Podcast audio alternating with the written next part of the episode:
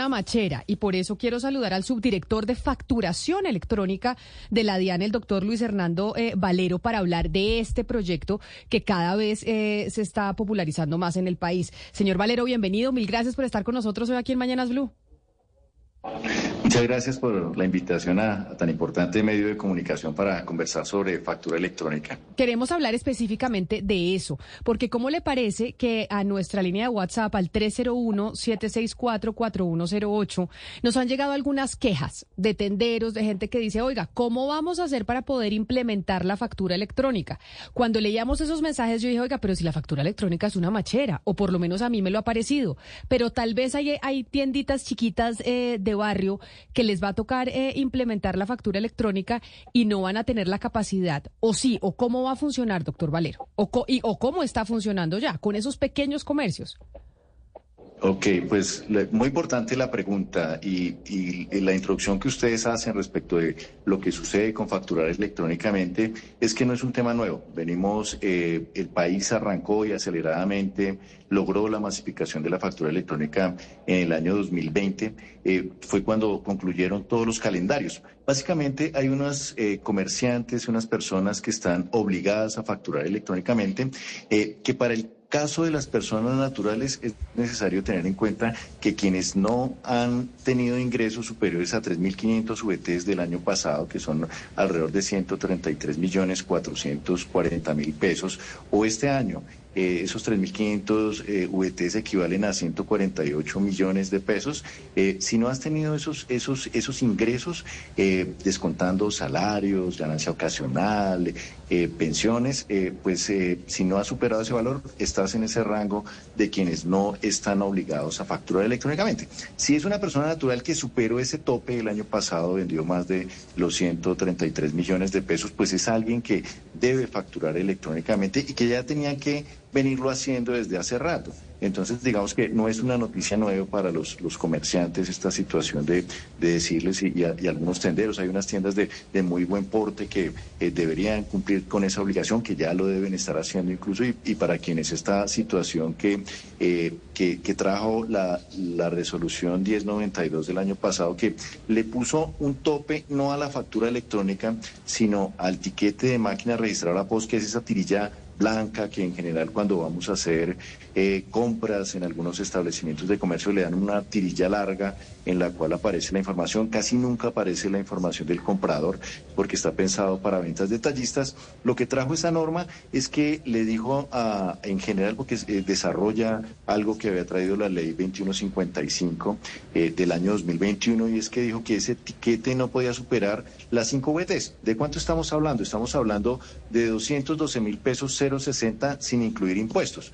Es decir, que si yo voy a una tienda en este momento eh, que, eh, y la compra son 300 mil pesos sin incluir impuestos, pues necesito que me entreguen una factura electrónica. Ese es el, mecanismo y digamos que es lo, lo novedoso que se ha venido implementando desde el mes de febrero, que se arrancó con esta, esta medida para eh, los grandes contribuyentes, en el mes de abril para los responsables del impuesto de renta, ahora en el mes de mayo, pues los que no son responsables del impuesto de renta a partir del primero de mayo casi que yo pensaría que el 100% ya está cubierto y digamos que eh, hay un, eh, un calendario para eh, los demás que no estén involucrados en ese grupo que sería a partir del primero de junio. Pero es en esencia el desarrollo de estas dos situaciones lo que puede haber generado alguna situación de interpretación para los comerciantes, pero no estamos hablando de nada nuevo de lo que se ha venido implementando desde el año 20 en el país.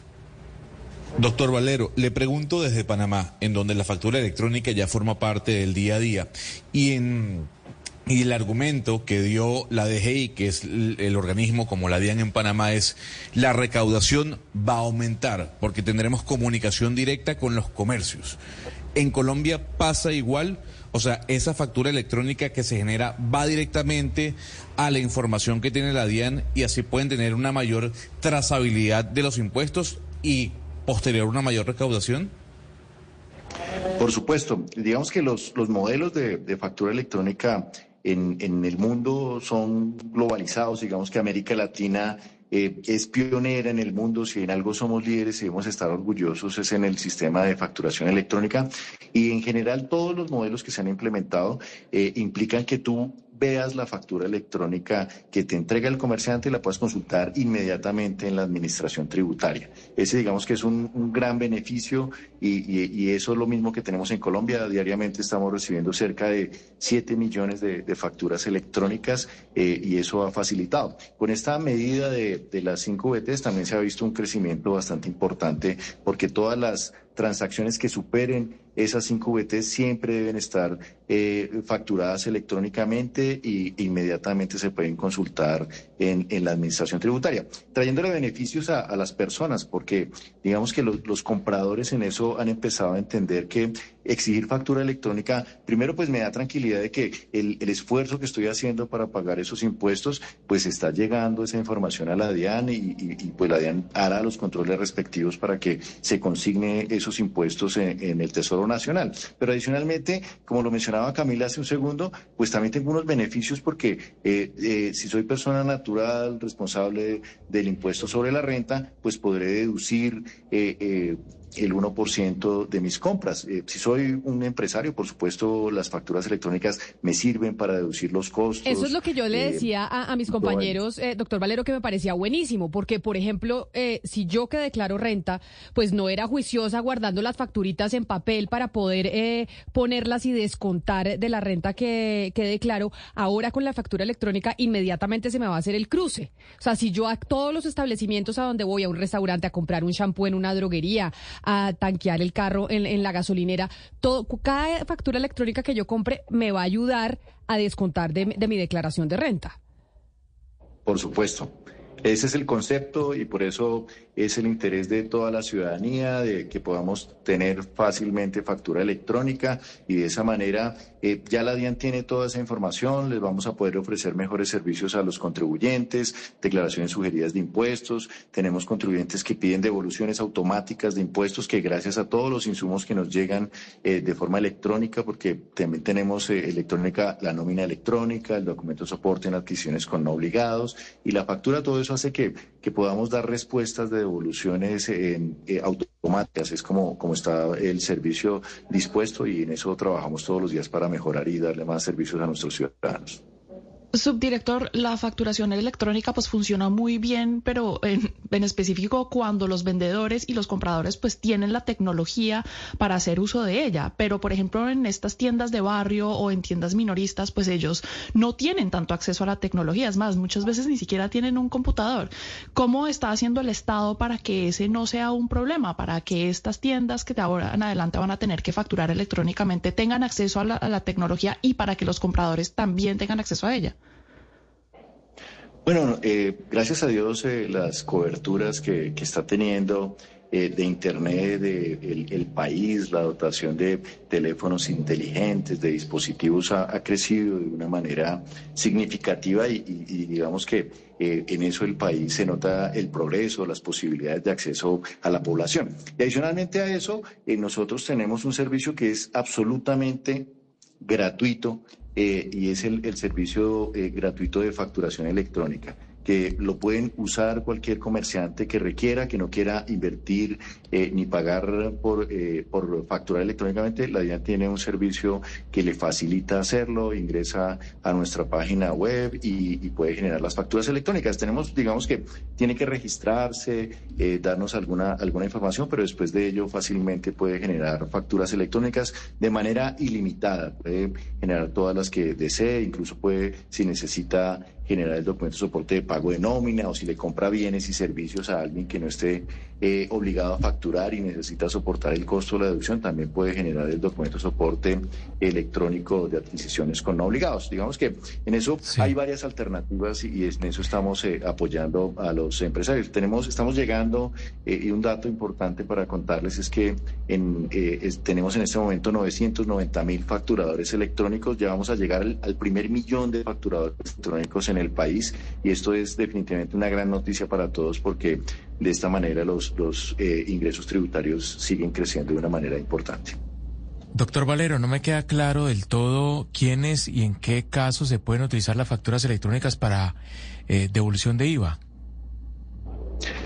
Bueno, ahí es, es, bien importante su pregunta. Entonces tenemos que hay unos, unos contribuyentes que eh, pueden solicitar devoluciones de IVA. Piense usted, por ejemplo, en, los exportadores. Entonces, todos los insumos que ellos eh, necesitan para generar eh, los, productos que, van a vender, pues lo pueden recuperar. Y como las exportaciones no están grabadas con este impuesto, pues él necesita recuperar ese IVA que pagó por esos insumos que estaban grabados. Entonces, este, este, este exportador cuando presenta su declaración de IVA le aparece este saldo a favor, él puede presentar una solicitud de devolución de impuestos y, ya con toda esta información que tenemos electrónica, tenemos los insumos necesarios para poderle dar su respuesta eh, en tiempo real y que él pueda eh, rápidamente tener esos saldos a favor en su cuenta.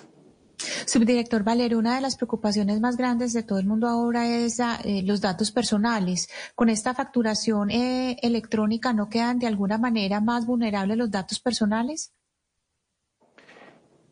Pues la, información de los que se debe entregar para que se genere una factura electrónica es sencilla. Son el número de identificación, el número de cédula o el NID, la razón social y un correo electrónico donde quieras recibir la factura electrónica. Como Camila lo mencionaba, ella ya eh, tiene claro que en, su buzón eh, de correo electrónico le llegan todas las facturas electrónicas digamos que son es lo, mínimo que se requiere para eh, generar una factura electrónica y, y, es lo que sea.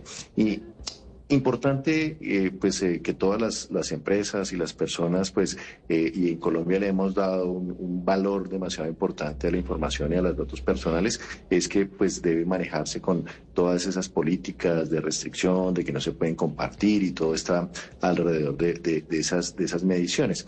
Cuando yo genero una factura electrónica la factura electrónica únicamente la conoce el comerciante y la conozco yo porque me la comparten porque me dan una representación gráfica que tiene eh, un elemento técnico bien interesante que es el código QR, en el cual tú con, la lees con tu, con tu dispositivo electrónico y te manda a la DIAN y tú la puedes consultar.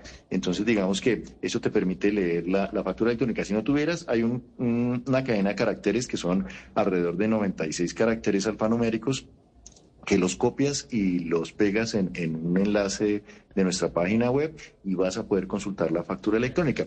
No es que digamos que si alguien facturó la factura número 10 y quiere saber si ese señor a quien le vendió la factura número 11, no tendría la manera de saber y eso también protege la información del comerciante, de, los compradores. Doctor Valero. digamos que hay unos dispositivos que funcionan bien para eso. usted, usted, hablaba de mi buzón, del que yo ya creé en, mi correo de Gmail que lo tengo facturas y ahí voy metiendo todas las facturas que, que me llegan de los establecimientos. ¿Eso hay que hacerlo? O si una persona que no lo hace puede entrar a la página de internet de la DIAN y ahí con su cédula le aparece las compras y los gastos que uno ha hecho. O si es importante tener ese buzoncito e ir guardando las facturas electrónicas. Pues el buzoncito es, es interesante para que tengas la certeza de que te entregaron la factura. Eh, porque si no te llevas algo y es posible que, te, lleves alguna sorpresa de que la factura no existe en la DIAN y pues no podrías usarla como costo de deducción. Estamos generando un servicio eh, que va a ser posible en este momento existe, pero digamos que lo pueden usar quienes son facturadores electrónicos y es que yo entro eh, al servicio de factura electrónica de la DIAN y conozco todas las facturas que he generado, pero también la nómina, el documento de soporte, pero también puedo por un periodo de tiempo ver todas las facturas de las compras que he realizado. Este servicio estamos haciendo un desarrollo para extenderlo para que todas las personas eh, que tengan un RUT puedan ingresar a la DIAN y bajar un reporte y conocer cuáles son eh, las facturas, también para que conozcan qué es lo que ya puede deducir en su declaración de renta eh, de, este, de este año grabable y que lo va a presentar en el año siguiente. Toda esa información creo que es muy valiosa para personas que son muy juiciosas en la administración de sus finanzas personales, de llevar todo eso. Creo que alrededor de eso eh, hay un, valor demasiado importante para las personas y ese, esos reportes en este momento los tenemos disponibles para los que son facturadores electrónicos y vamos a liberarlo para las personas que eh, no son facturadores electrónicos y que tengan un RUD y lo puedan consultar y, en las siguientes semanas les, les contaré cuando estén para que nos ayuden a contarles a, a todos los, los, contribuyentes del país que este servicio estará disponible para, para que lo puedan usar. Como soy fan de la factura electrónica, doctor Valero, ¿qué pasa si llego a un establecimiento y no la tienen? Si, por ejemplo, voy a un médico y voy a pagar una consulta particular y me dicen no en efectivo y no, no damos factura eh, electrónica, ¿qué debo hacer en esos casos? Ah, les digo, oiga, yo sí quiero mi factura electrónica, eh, en dónde reporto o cómo, o cómo hago para saber quiénes sí deben dar factura electrónica y están obligados y quiénes no. Eh, es importante que, que, en esos casos eh, mm, debemos reportarle a la DIAN. Nosotros tenemos en, en nuestra página web, nuestro, nuestro sistema de, de peticiones, quejas y reclamos y denuncias eh, que nos indiquen cuáles son esos comercios en los que no te están entregando factura electrónica, que, está, que están en barreras. Pero adicionalmente, el comprador tiene un poder. Y es que si no le entregan factura electrónica, pues no compre en ese sitio. Usted puede ir y comprar en un sitio que cumple, que está con todas las reglas, que usted va a obtener esa deducción que, necesita. Eh, usted va a ver que el IVA que está pagando, el impuesto al consumo, sí está siendo reportado a la DIAN y de esa manera entre todos cuidamos eh, eh, nuestro país y, las finanzas con la cual se finanza se financia el desarrollo del país. Entonces, digamos que eh, tenemos los mecanismos y, la DIAN, ustedes han visto que ha estado muy activa durante eh, todo este año en, verificar que la factura electrónica se entregue. No solo hemos visitado a los facturadores electrónicos, sino a los que ofrecen servicios de facturación electrónica, buscando que se apeguen completamente a la norma y, en ese sentido, toda la información que ustedes nos proporcionan nos sirve para estas eh, campañas de control que estamos desarrollando. Pues doctor Luis Hernando Varelo, subdirector de facturación electrónica, mejor dicho, el jefe de la factura electrónica en Colombia. Mil gracias por, por habernos atendido, por darnos estas explicaciones y por decir que esto de la factura electrónica viene desde el 2020. Y la idea es que al final pues logremos la mayor cobertura con este tipo eh, de facturación para llevar nosotros nuestras cuentas, nuestras finanzas, podamos tener deducciones eh, de la renta y pues obligar a aquellas personas que den impuestos a que, a que sí terminen pagándolos. Mil gracias por estar con nosotros aquí en Mañanas Blue. A ustedes por el espacio que le permiten a la DIAN para conversar de este tema tan importante y muchas gracias. Oiga,